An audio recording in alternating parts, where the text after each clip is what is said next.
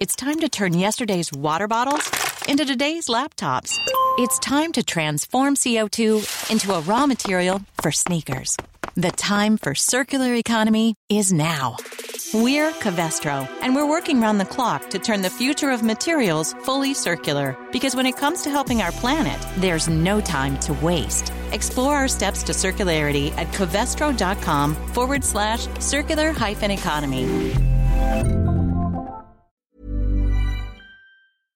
Wie eine Börsenlegende die Krise einschätzt und welche Aktien er jetzt kauft, wir fragen nach bei Hans Bernecker.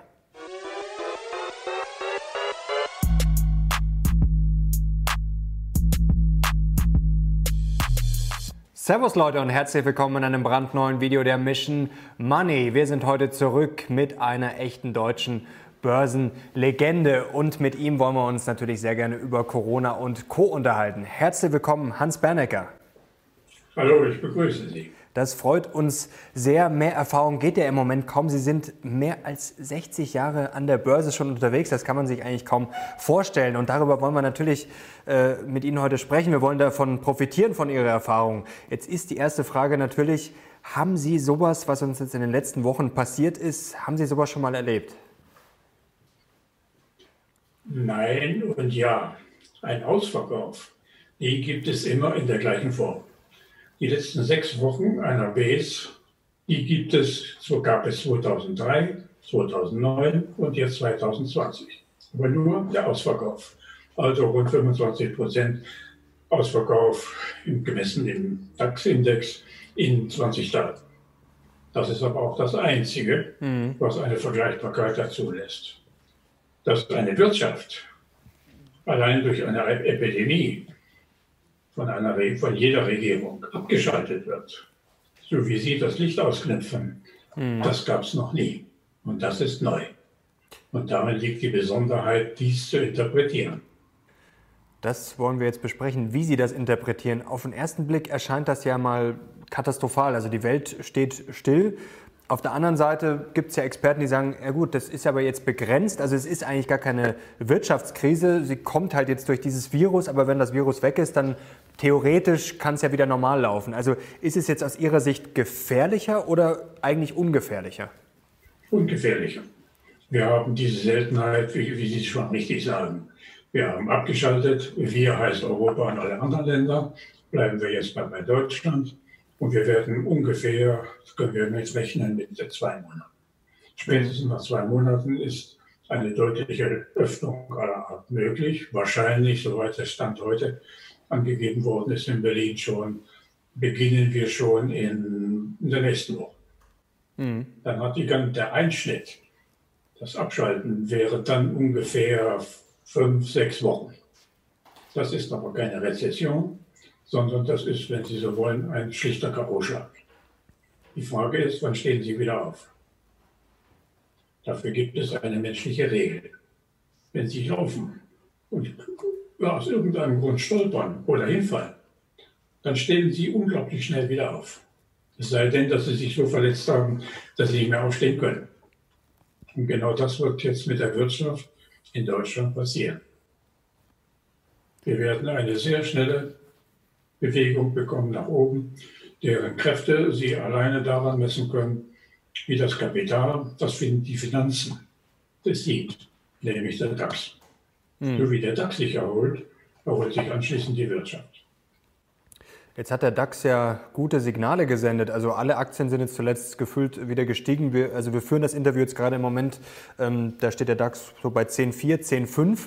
Jetzt ist die Frage, die sich alle stellen, war es das jetzt schon? Also war der Ausverkauf schon? Geht es vielleicht noch mal ein bisschen runter? Oder ist das jetzt eine Bullenfalle? Also geht es dann vielleicht jetzt zwischendurch, klar, das war eine Gegenbewegung, geht es einfach jetzt dann irgendwann wieder runter? Der DAX hat heute, per heute, rund 50 Prozent dessen aufgeholt, was er vorher in den genannten 20 Tagen verloren hat. Mhm. Das ist die erste Etappe einer Erholung die in der Regel immer nach einem Ausverkauf genau so läuft. Sehr schnell, sehr geradlinig, nämlich von Adidas bis Wirecard, alle in gleicher Form, mhm. ohne Ausnahme. Und das ist ja der Vorspann, wenn ich so sagen darf, für das, was in der Wirtschaft dann anschließend passieren wird. nämlich ebenfalls von Branche zu Branche mehr oder weniger in der gleichen Form. Die einen ein bisschen schneller, die anderen ein bisschen kürzer. Der Bäcker kann das schneller als Daimler, mag sein, aber jedenfalls in der Tendenz. Und darin liegt die Neuigkeit. Mhm. Denn wir haben es nicht mit einer Rezession zu tun, sondern eben mit einem solchen wirklichen einmaligen Eingriff in einen normalen Wirtschaftsverlauf. Das ist für mich neu. Und deshalb ist es unglaublich spannend. deshalb habe ich gesagt, bitte meine Damen und Herren, ich wiederhole das jetzt gleich nochmal. Sie fühlen sich alle wie im Supermarkt und kriegen alle Qualitätsprodukte zum halben Preis. Immer noch. Also die Schnäppchenjagd ist für Sie schon lange eröffnet. Wann sind Sie denn eingestiegen? Also haben Sie jetzt auch darauf geschaut, wann vielleicht der erste Ausverkauf mal vorbei war? Also klar, den Tiefpunkt zu erwischen ist immer sehr, sehr schwierig, aber wann war bei Ihnen so das Gefühl da, jetzt ist das Schlimmste auf jeden Fall durch? Wir haben das sogar auf den Tag genau gesagt. Sie können es nachlesen in der Aktienbörse Rabideli. Wir haben gesagt, die Stabilisierung des Ausverkaufs wird laufen zwischen den 12 und äh, 20. März. Mhm. Analog übrigens zu den beiden anderen Terminen. Und spätestens die Woche drauf, also am 23. geht es los. Und genauso ist es dann noch gegangen. Und wir mit dem Ergebnis, das wir gerade gesagt haben. Jetzt ist die erste Etappe zunächst mal erledigt. Also bei rund 50 Prozent, wie ich gerade gesagt habe, Erholung. Oder von unten gerechnet sind das dann 30 Prozent im DAX. Mhm. Jetzt ist Dann gibt es eine technische Korrektur, wie immer, mhm. eine Konsolidierung, wie man das nennen will. Der Grund ist einfach, liegt darin, dass nächste Woche beginnt die Berichtssaison. Da werden wir natürlich noch Horrormeldungen hören, mhm. Prognosen aller Art. Das ist verständlich, nachvollziehbar. Das passt zu einer technischen Konsolidierung des Erreichten, was wir bisher erreicht haben. Und dann geht es weiter. Mhm. Also wäre die zweite Etappe dann sozusagen, dass man ein bisschen Luft holt, dass es vielleicht so ein bisschen runtergeht, sich normalisiert, sage ich jetzt mal, einpendelt und danach ist dann die Bahn wieder frei nach oben. Oder wie, also wie geht dieses Drehbuch jetzt dann hoffentlich weiter? Zunächst mal ist ein Trend, ist immer ein Trendkanal. Mhm. Und in diesem Trendkanal gibt es Oben- und Unterkanten. Und die ersten sind, also die erste Etappe ist jetzt gelaufen, dann gibt es eine Korrektur, vielleicht 5% über den Daumen gesagt für 10, 14 Tage. Die muss nicht so schnell laufen, weil der Hintergrund der Berichtssaison ja läuft. Das wird sich alles noch mit den einzelnen Ergebnissen zum Teil überschneiden oder auch übertrieben werden. Und dann gehen wir in die nächste Etappe. Die hat dann nicht einen so starken Anstiegwinkel, wie eben genannt, sondern die nächsten 20 Prozent oder 15 Prozent, die werden brauchen dann zwei Monate, mhm. um mal eine Zahl zu nennen. Jetzt haben wir schon gesehen, dass Sie auf die Charttechnik schauen. Was sind denn jetzt für so einen erfahrenen Börsianer die wichtigsten Sachen? Also wo Sie jetzt äh, vielleicht bei der Schnäppchenjagd drauf geschaut haben oder immer noch drauf schauen. Also ist das das Geschäftsmodell wahrscheinlich? Welche Kennzahlen sind das? Und wie, wie ergibt sich dann so ein Bild, dass Sie sagen, okay, die Aktie muss ich jetzt kaufen? Das Interessante daran ist, dass keine Zahl stimmt. Es gibt keine Gewinnzahl, es gibt keine Dividendenzahl, es gibt keine Umsatzzahl, es gibt gar nichts eben die Folge des äh, Einbruches oder des K.O.-Schlages. Keine Zahl stimmt. Jeder Vorstand wird irgendetwas sagen müssen, geht ja nicht anders, obwohl keiner weiß, was er machen soll. Mhm. Denn er wartet darauf, dass es wieder losgeht.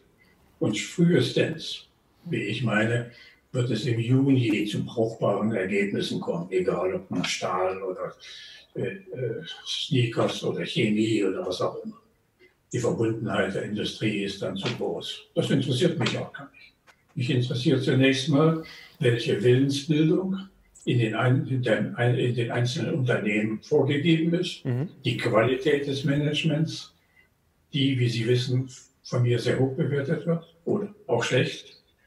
Und daran wird sich dann zeigen, wie gut jedes Unternehmen aus dieser Situation sogar einen Vorteil erzielt hat oder einen Nachteil, vielleicht sogar einen bleibenden Nachteil. Mhm. Das wird in der Chefetage entschieden und nirgendwo anders. Lohnt es sich gerade in der Krise drauf zu schauen? Adi, das war jetzt vor kurzem in den Medien. Also zeigt sich gerade in der Krise dann, wer ein guter Manager ist und wer ein sehr schlechter ist? Herr Rostek ist ein super Manager. Der hat sich nur den Fauxpas erlaubt, die Miete aussetzen zu wollen. Mhm. Naja, das tut man einfach nicht. Die öffentliche Erregung darf ich nur in Erinnerung rufen. Also das kostete der ganzen Bewertung von Adidas schon mal 12 Milliarden Euro. Das weiß natürlich Herr Rostek auch, kennt seinen Fehler und er wird natürlich jetzt alles dran setzen, diesen Fehler auszubügeln. Und darin liegt die Dynamik. Mhm. Puma kann man genauso dran hängen, die sind ja gleich mitgerissen worden. Haben Sie, diese Fälle sind typisch, wie Unternehmer, Chefs oder Chefteams, wenn Sie so wollen, aus einer solchen Situation das Beste herauszuholen versuchen, was möglich ist. Und daraus entsteht auch rein menschlich, psychologisch ein besonderer Faktor.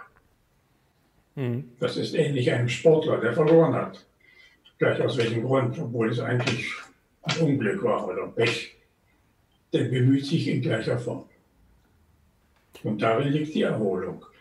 Dafür gibt es keine üblichen Rezessionsmodelle oder irgendwelche sonstigen statistischen Begriffe, wie sie allgemein heute von den Volkswirten verbreitet werden. Das ist Denken in anderen Perspektiven oder Sie können auch sagen Vergangenheit. Mhm. Denn, ich wiederhole, wir haben noch nie einen solchen Fall gehabt, dass es eine Epidemie ist, die alle deutsche, aber alle Volkswirtschaften rund um die Welt mehr oder weniger trifft. Mhm.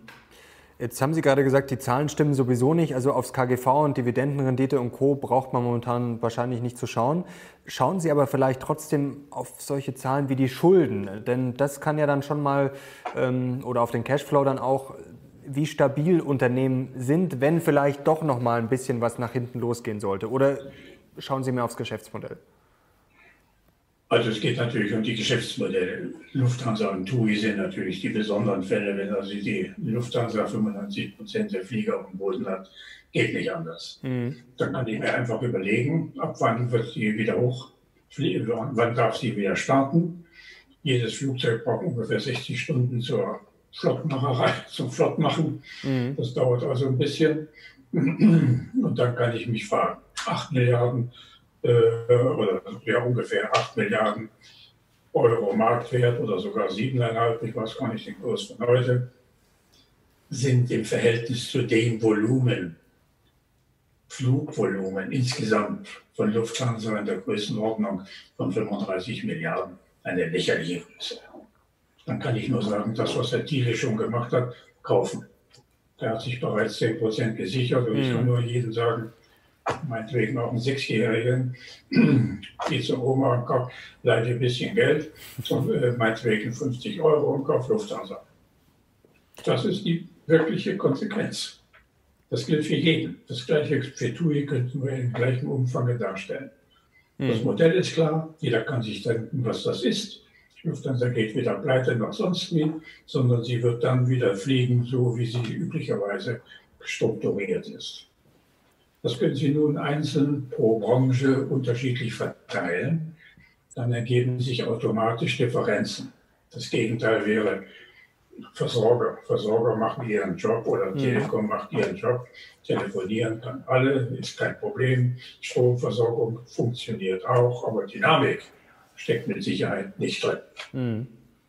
Was wäre denn der größte Fehler, den Anleger jetzt machen könnten?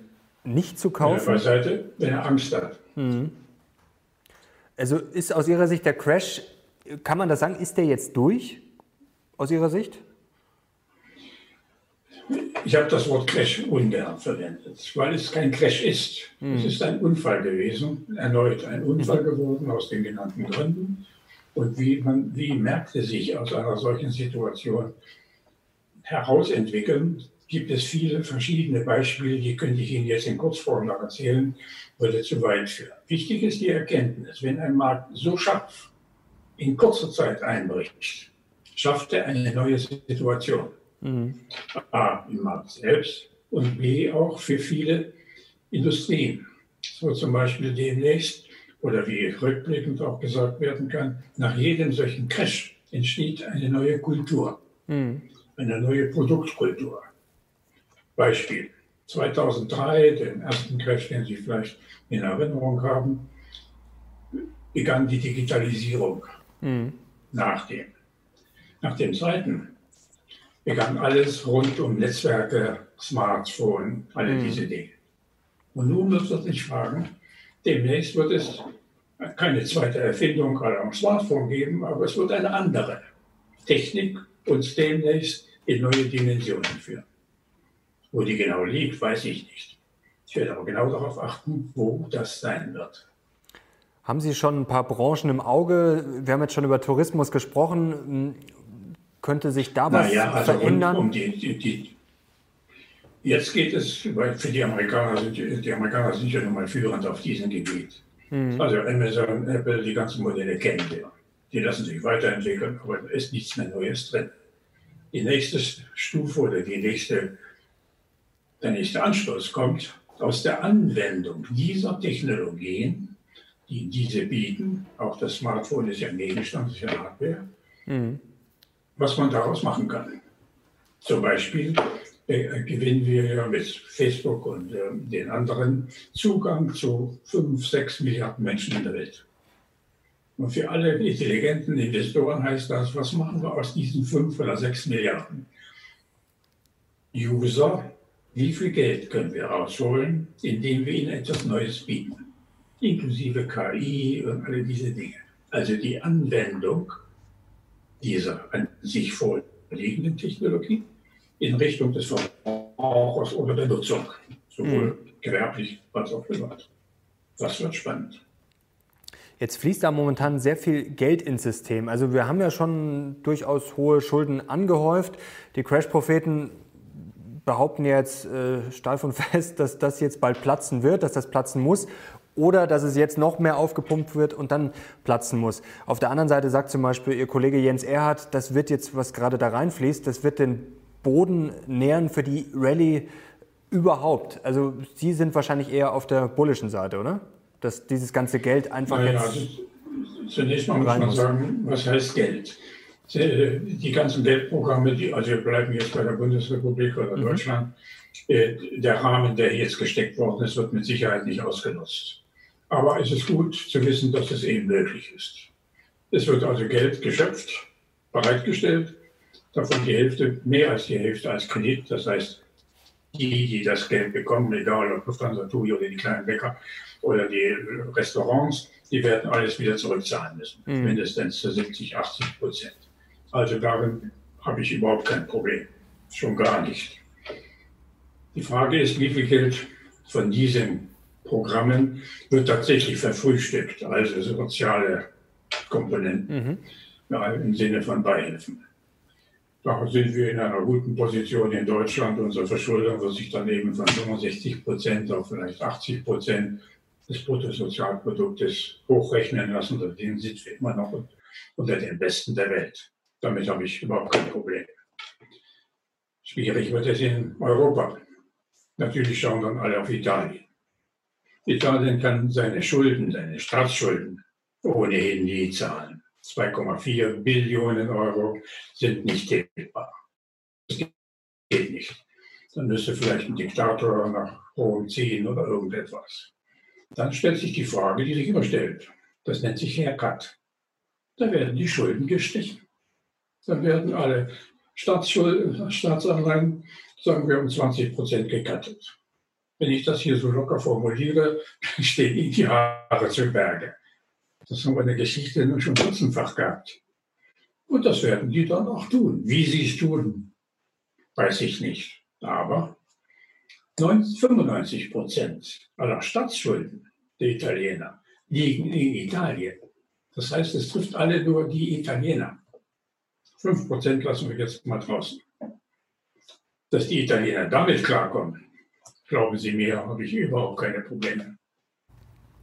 In Griechenland war das anders. Da war die Auslandsverschuldung so hoch. Und deshalb mussten die gerettet werden. Mhm. Die Italiener machen also, das sage ich mal salopp, diesen Hack 20 Prozent. Und dann sind sie eben wieder ein bisschen besser gestellt. Da haben sie nur noch, da sagen wir, 1,9 Billionen Euro Schulden. Und dann sind sie auch wie die anderen Europäer wieder, na sagen wir mal, ein angenehmer Partner. Ich, äh, so funktioniert Finanz, Finanzgeschichte, das können Sie alles nachlesen. Da erzähle ich Ihnen überhaupt nichts Neues. Ich habe vor kurzem gelesen in einem Interview von Ihnen eine Aussage, die fand ich äh, ganz interessant, dass viele immer gar nicht so verstehen, wie sich eigentlich Italien schon so lange finanziert. Vielleicht können Sie uns das noch mal kurz erklären. Die Finanzierung der Italiener ist, ist grundsätzlich ein Closed Shop. Die, äh, der Staat gibt die, die, äh, regelt die Schulden jetzt mal unabhängig von der Rücksichtnahme auf EZB oder irgendwas. Dann die gibt äh, diese neuen Bonds, gibt sie an die Banca d'Italia. Die Banca d'Italia verteilt diese an alle Institutionen, sämtliche Banken, sämtliche Institutionen, also Vorsorgeeinigungen, Stiftungen und so weiter. Mhm. Dieses System ist weitgehend unbekannt in Deutschland. Ich muss auch sagen, ich kenne es auch nicht. Ich kenne es nur dem Rahmen nach. So ähnlich wie auch in äh, Frankreich, mhm. wo der Staat überhaupt keine Probleme hat, eine Milliarde, zwei Milliarden oder was auch immer sie wollen, jederzeit im ganzen Land über die genannten Institutionen zu platzieren. Sinkt der Kurs, weil die Bonität schlecht ist oder wird, dann gehört es zur Praxis der, der Italiener, dass zum Beispiel eine, eine, ein Bond, der also nicht mehr zu 100 Prozent ausgegeben, aber sagen wir mal einen Marktwert hat von nur noch 85 oder so ähnlich oder sogar 65, kann ja passieren. Dann nimmt die Bank der Italia diese mit zum Kurs von 65 aus dem Markt mhm. von allen denen, die die anbieten oder anbieten müssen und bezahlt mit neuen Bonds zum Nominal 100. Daraus ergibt sich ein Kreiseffekt. Das haben schon die Italiener vor 500 Jahren gekonnt. Das ist ein System, das kennt man in Deutschland überhaupt nicht. Mhm. Das funktioniert natürlich nur in solchen Ländern wie Frankreich oder äh, Italien mit einer sehr klaren Struktur. Es gibt ja keine föderalen Bundesländer oder derartiges, sondern von oben nach unten straf, nach unten wie in einer Pyramide geordnete Appartamentos, Departamentos, Entschuldigung, oder in Frankreich Departements. Mhm. Dieses System ist richtig für diese Länder. Niemand wird daran rütteln und die Deutschen sollen möglicherweise gar nicht erst hinschauen. ähm, was aber schon auf uns zukommen könnte, dass viele kleine jetzt pleite gehen. Ist das in Ihrer Ansicht auch so, dass die Großen profitieren werden, die Amazons und Co. oder sehen Sie das eher nicht? Nein, sehe ich nicht. Also wenn wir jetzt bei diesem genannten Zeitplan bleiben, der ja etwa mit äh, im Moment angenommen wird mit Mitte Mai, um äh, eine Datum zu nennen, vielleicht sind es dann auch Ende Mai, dann haben wir insgesamt also acht Wochen. Mhm. Die deutschen Unternehmen, die kleinen Unternehmer, die kommen über die Runden, da bin ich ganz sicher habe ich überhaupt kein Problem. Mhm. Ich habe heute in der Aktienbörse einen Vergleich gewagt, der natürlich riskant ist, aber der hat, entspricht der Psychologie. Das, was jetzt passiert ist und dass das danach kommt, was ich gerade erzählt habe, hat eine ähnliche, ein Vorbild im Termin vom 6.6.1947 mit der Verkündung des Marshallplans. Das werden Sie sich vielleicht nur noch aus der Literatur erschließen können. Mhm. Aber ich war schon dabei. Mindestens als Kind. Und der Währungsreform, wo bis zu diesem Tag alles geschlossen war. Und zwölf Stunden später war alles offen. Und dann entstand das Wunder, das Wirtschaftswunder. Mit einer ungeheuren Dynamik. Und ich kann mich noch als Kind daran erinnern, welche Dynamik in den Köpfen der Deutschen, in den Menschen sich angesammelt hat nämlich eine Art besondere Dynamik. Jetzt wollen wir es wissen, wir wollen was mhm. tun. Und das baut sich in den Deutschen jetzt schon auf. Das, das sind nicht die Ferienflieger nach Bourget, sondern die Menschen, die sich jetzt ärgern oder geärgert haben, die eingeschlossen sind oder ihre Oma nicht besuchen dürfen oder keinen Urlaub buchen müssen oder alle solche Dinge. Also Frustrationen. Mhm. Und was kommt aus Frustration? Immer Dynamik. Immer. Vielleicht auch Aggression, mag sein, aber immer Dynamik. Das wollen wir nicht hoffen, hoffen wir das Beste. Aber es ist auf jeden Fall viel Potenzial da und wir rufen ja auch immer wieder dazu auf, die Krise jetzt als Chance zu sehen und dann durchzustarten. Hoffentlich gelingt Völlig das. Richtig. Allerdings, ähm, könnten wir ein Problem kriegen. Da haben jetzt schon viele darauf hingewiesen. Thomas Mayer hat gesagt, es könnte eine leichte Inflation geben. Dirk Müller hat jetzt schon vor der Hyperinflation gewarnt. Das äh, haben jetzt die meisten Experten sehen das nicht so extrem, aber warnen schon vor einer gewissen Inflationsgefahr. Denn wir haben jetzt eher erstmal einen deflationären Schock und dann könnte es ja sein, wenn jetzt dann die Notenbanken Geld bereitstellen und wenn das Angebot vielleicht ein bisschen niedriger ist durch diesen Stillstand, könnten wir dann schon eine satte Inflation sehen? Es hatte nicht, aber einen inflationären Effekt, den wird man schon unterstellen müssen. Das kommt jetzt darauf an, wie viel von diesen Finanzierungsmitteln wirklich wirksam werden. Mhm. Das wissen wir ja noch nicht. Wir haben nur bei der KfW wissen wir, rund 50 oder 60 Milliarden werden für etwa 500.000 kleine Geschäfte bereitgestellt. Vielleicht werden es auch dann 700.000 sein und am Ende 70 oder 80 Milliarden. Das sind, jetzt darf, darf ich das mal so sagen, Peanuts im Verhältnis zum deutschen Wirtschaftsraum insgesamt. Dass da der eine oder andere vielleicht ähm, auf die Nase fällt, mag sein. Aber die Bundesregierung hat ja schon die Insolvenzordnung etwas geändert und ausgedehnt, sodass da Überbrückungsmöglichkeiten vorhanden sind. Und im Übrigen muss ich sagen, in einer solchen Situation entsteht auch ein Ausscheidungsprozess. Mhm. Das, das ist nun mal so. Und die Schwächsten, die eigentlich nicht wettbewerbsfähig sind, die scheiden aus. Aber sie können in Deutschland jederzeit einen neuen Job finden bzw. ein neues Geschäft beginnen. Und das wiederum ist eher positiv und nicht negativ. Wie sind Sie denn der, jetzt? Der, der pleite gegangen ist, der wird das gleiche Geschäft wahrscheinlich nicht nochmal machen, sondern noch ein besseres. Er wird sich überlegen, was ich kann nicht neu machen. Und darin liegt wiederum eine Dynamik und keine Restriktion. Mhm. Unter Druck äh, zuletzt waren auch die deutschen Autobauer und die Deutsche Bank hat jetzt auch schon viel Stress hinter sich. Sie waren ja durchaus bullisch in den letzten Jahren immer mal wieder für solche Titel. Bleiben wir erstmal bei den Banken. Sind Sie bei der Deutschen Bank immer noch äh, bullisch? Glauben Sie, da geht noch was oder machen Sie sich Sorgen? Denn viele Kritiker warnen ja immer wieder, dass das Bankensystem kollabieren könnte und dass aufgrund der niedrigen Zinsen da einfach viel zu wenig verdient wird. Das deutsche Bankensystem ist schlecht organisiert, das muss man nun leider sagen. Mhm. 85 äh, Prozent sind Sparkassen mit einer ganz anderen Konstellation. Die beiden Großbanken oder drei, die Bayern noch mit dazu, sind die einzigen privat organisiert. Mit der unglücklichen Konstellation, dass das Management nicht, nicht sehr gut ist. Mhm. jetzt mal höflich. Das müssen wir hinnehmen.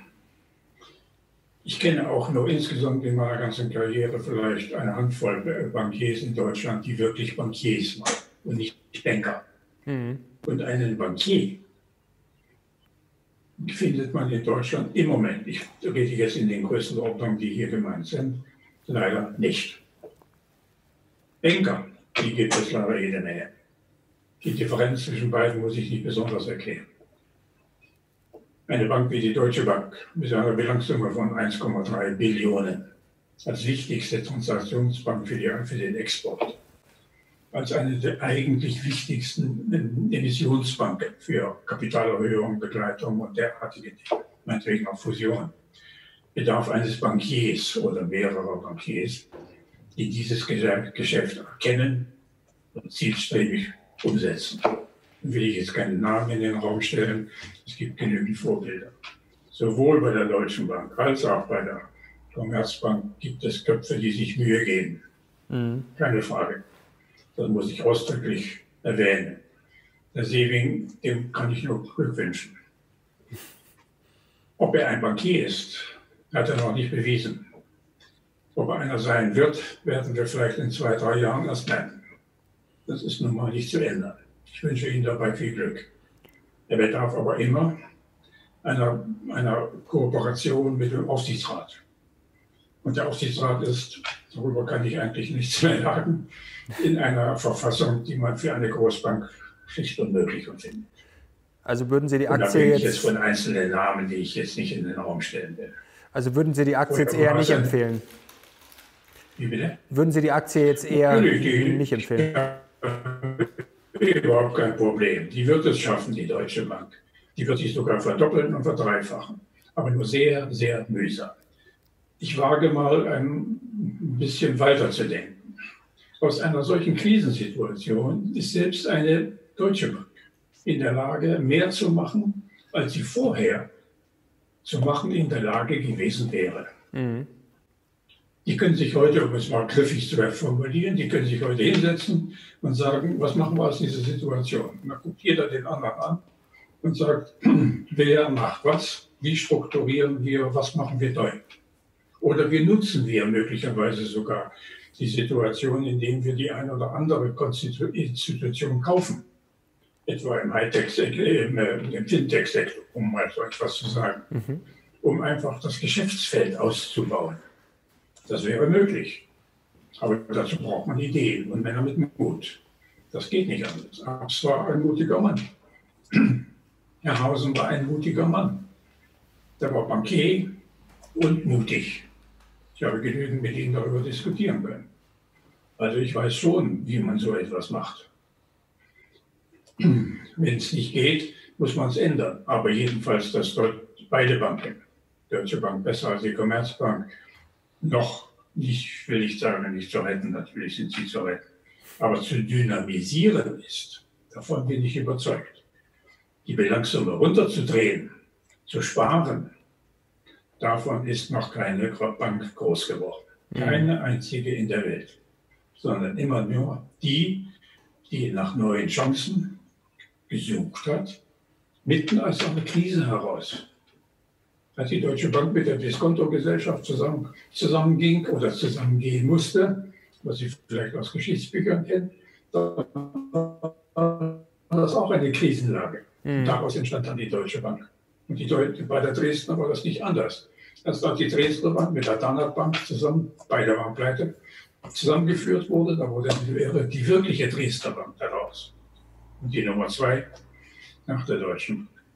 Also Sie sehen daraus, wie findige Banker oder auch Unternehmer aus einer solchen Krisensituation etwas machen. Was machen, das gilt äh, selbst für ähm, was machen, tun hoffentlich auch die, äh, die deutschen Autobauer, denn die sind ja auch unter Druck. Auf dem Papier äh, scheinen die ja billig zu sein, günstig zu sein. Jetzt ist die Frage, ist das jetzt eine Jahrhundertchance oder ist das so eine typische Value-Falle, wo man jetzt als Anleger reintappen könnte? Also wie sind Sie, was ist Ihre Meinung bei den deutschen Autobauern? Hängt ebenfalls von den drei Köpfen ab. Der erfolgreichste bisher und mutigste ist der Deutschland VW. Keine Frage, der mhm. macht das richtig. Mutig, er setzt auf E-Mobility mit einem Wahnsinnsprogramm von 60 Milliarden Euro Investitionen, Schwerpunkt China. Das wird er packen, äh, habe ich überhaupt kein Problem. Die BMW hat zu lange gewartet, wie Sie wissen, und mit mhm. Herrn äh, Zipse ist ein Mann äh, jetzt dran, da ist ja erst sechs, sieben Monate, der wird das genauso machen. Etwas anders in der Struktur, bayerisch mag sein, jedenfalls in, in, absolut erfolgreich. Die fahren zum Beispiel anders, sie machen nicht nur E-Mobility, sondern sie decken voraussichtlich die drei Stränge, Antriebsstränge ab, die sie miteinander kombinieren kann. Ich habe mir das kürzlich vorführen lassen. Ich habe die Hälfte nicht verstanden, weil ich kein Techniker bin, aber ich habe die Logik verstanden. Mhm. Ob Daimler die richtige Spitze hat, habe ich bereits in Frage gestellt. Dabei bleibe ich. Der Chef, der Kelinos, ist ein sehr netter Mann, sehr umgänglich. Aber im Autogeschäft bedarf es einer Härte. Schon einer brutalen Härte. Das ist nun mal so. Mhm. Das ist ja eine Weltmacht. Ob er diese Härte mitbringt, das möchte ich bezweifeln. Das ist mein Eindruck. Und wenn die Deutschen nicht aufpassen, dann sind die Chinesen schneller die immerhin zusammen jetzt gewürfelt zusammen etwa 20 Prozent kontrollieren. Mhm. Die Chinesen werden kein Übernahmeangebot machen. Für Daimler, Quatsch, kann man nicht annehmen. Unsinn wird nicht akzeptiert. Aber die Chinesen sind langfristig denkende Leute und die werden sich die Kontrolle über Daimler zu sichern versuchen. Und das alleine reicht dann, um Daimler möglicherweise in seiner Dynamik zu hindern oder zu behindern. Das ist eine nicht ungefährliche Konstellation. Aber andererseits 29 Milliarden Euro Marktwert für Daimler für einen Umsatz von 180, 190 Milliarden Euro gesamt im Jahr. Im Moment kann man ja keine genaue Zahl nennen. Ist natürlich, das ist schon kein Spottpreis mehr. Ich weiß gar nicht, wie man das bezeichnen soll. Das ist schon kein Schnäppchen. Also auf jeden Fall eher. Das ist, kann ich nur sagen, XX, Schnäppchen XXL oder so ähnlich. Was wären denn jetzt noch zwei, drei Aktien für unsere Zuschauer, wo Sie momentan sagen, das sind wirklich Bombenunternehmen, die haben eine super Zukunft vor sich, die sollte man sich unbedingt mal anschauen? Infineon ist sicherlich die herausforderndste Aktie im DAX 3 technologisch. Mhm. Sie ist die Nummer 7 in diesem Markt oder 5 jetzt im Markt, äh, in diesem Chipmarkt der Welt. Die machen das richtig und sie werden aber, und sie wissen, dass sie in dieser Position nur bleiben können, wenn sie weiter zukaufen. Die letzte, Emission, die letzte Akquisition ist ja in Deutschland umstritten gewesen wegen der angeblichen Preise. Das ist kleinkariert gedacht. Kein Unternehmen dieser, in dieser Größenordnung kann alleine entwickeln, sondern sie muss permanent neue kreative Entwickler zukaufen, egal ob in, in Kalifornien oder wo auch immer. Mhm. Und das ist ein Unternehmen, da kaufe kauf ich nur Zukunft. Nur Zukunft. Eigentlich müsste Infineon alles, mindestens alle zwei Jahre einen entsprechenden Spezialisten zukaufen, der das Sortiment oder das Kerngeschäft erweitert. Die, ist, die Aktie ist volatil, natürlich, das gehört zu diesem Geschäft, geht nicht anders. Aber das ist der typische Fall einer Investition mit Zukunft. Mhm. Wirecard ist in der gleichen Formation zu suchen. Das, die Kritik an Wirecard kann ich verstehen, weil es in manchen über die, Hut, über die deutsche Hutschnur hinausging. Naja, ist nochmal so. Anspruchsvoll, aber was Herr Braun gemacht hat, ist eine Leistung. Ja, das ist seine Leistung. Und wenn er nicht dort umfällt, muss ich sagen, dann ist er in den nächsten zehn Jahren noch der Chef. Und dann werden wir sehen, wo der Umsatz von Wirecard dann liegt. Und das habe ich dann zu bewerten, ich am Markt. Mhm. Das sind typische Zukunftspositionen. Autos sind keine Zukunft, sondern nur eine Mitfahrgelegenheit. Autos kennen wir seit 100 Jahren. Autos gibt es nur, indem man das Alte stehen lässt und das Neue kauft. Geht nicht anders. Also da ist die Dynamik begrenzt. Mhm. Nur die Unterbewertung, die ich gerade beschrieben habe, die erlaubt eine Investition mit einem Potenzial von gut 100 Prozent. Und dann ist auch Schluss. Mhm. Aber wäre ja okay. Unterscheiden Sie also zwischen Erholung mhm. und wirklichem Wachstum, was ich jetzt kaufen kann. Mhm. Und das Wachstum sehen Sie aber schon ganz klar, höre ich jetzt raus, bei Tech-Unternehmen. Oder gibt es noch andere Branchen, die, die Sie vielleicht ist, auf dem Zettel haben? Die Welt ist nun mal Technik, da kommen wir nicht mehr dran vorbei. Mhm eigentlich seit, seit 100 Jahren. Als Siemens an den Markt ging vor 120 Jahren, da war das genauso. Die Welt lebt nun mal von der Technik. Und demnächst wird wahrscheinlich alles, was rund um Medizintechnik äh, zu tun hat, oder auch mit besonderer Pharmazeutik, also jetzt mhm. im Zusammenhang mit der Epidemie, einen besonderen Stellenwert äh, erreichen. Bill Gates hat das nicht zu Unrecht kürzlich gesagt. Die wirklichen Krisen der Welt. Die finden nicht in der Finanz statt oder in anderen Dingen, sondern im Umfeld von Krankheiten. Mhm.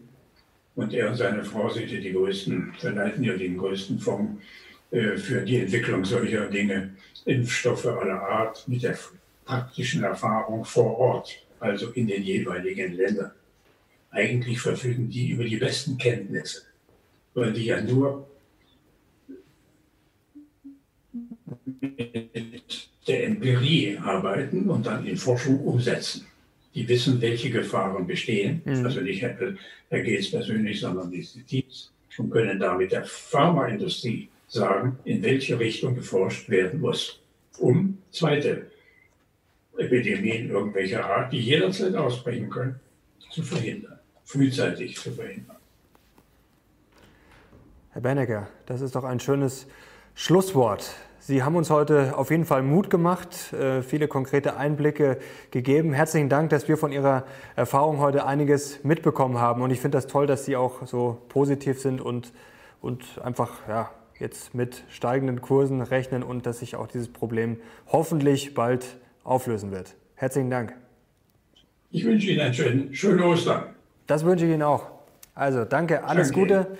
Und Leute, wenn ihr Herrn Bernecker wieder sehen wollt bei der Mission Money, dann gebt auf jeden Fall einen Daumen nach oben und ich bin sehr gespannt auf eure Kommentare. Wir haben jetzt sehr viele Aktien besprochen, TUI, Lufthansa, Autobauer, Banken, Pharmazie, äh, Medizintechnik, Tech-Aktien, Wirecard. Also da war jetzt wirklich einiges dabei. Schreibt doch mal in die Kommentare, was ihr von diesen Aktien haltet und wer eure Favoriten sind.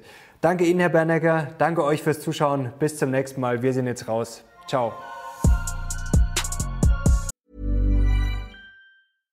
Als Videocreator suchst du immer neue Wege, deine Geschichten zu erzählen. Jeder Schnitt und jeder Effekt zählt. Mit Adobe Premiere Pro ist das ganz einfach. Setze die Stimmung mit Hilfe der Farben. Verbessere den Ton mit dem Soundpanel. Und verwende Animationsvorlagen, um Bewegung in dein Video zu bringen. Adobe Premiere Pro ist das All-in-One-Tool für die Videobearbeitung mit intuitiven Workflows, die dir dabei helfen, deine Geschichten zum Leben zu erwecken. Erfahre mehr unter adobe.de.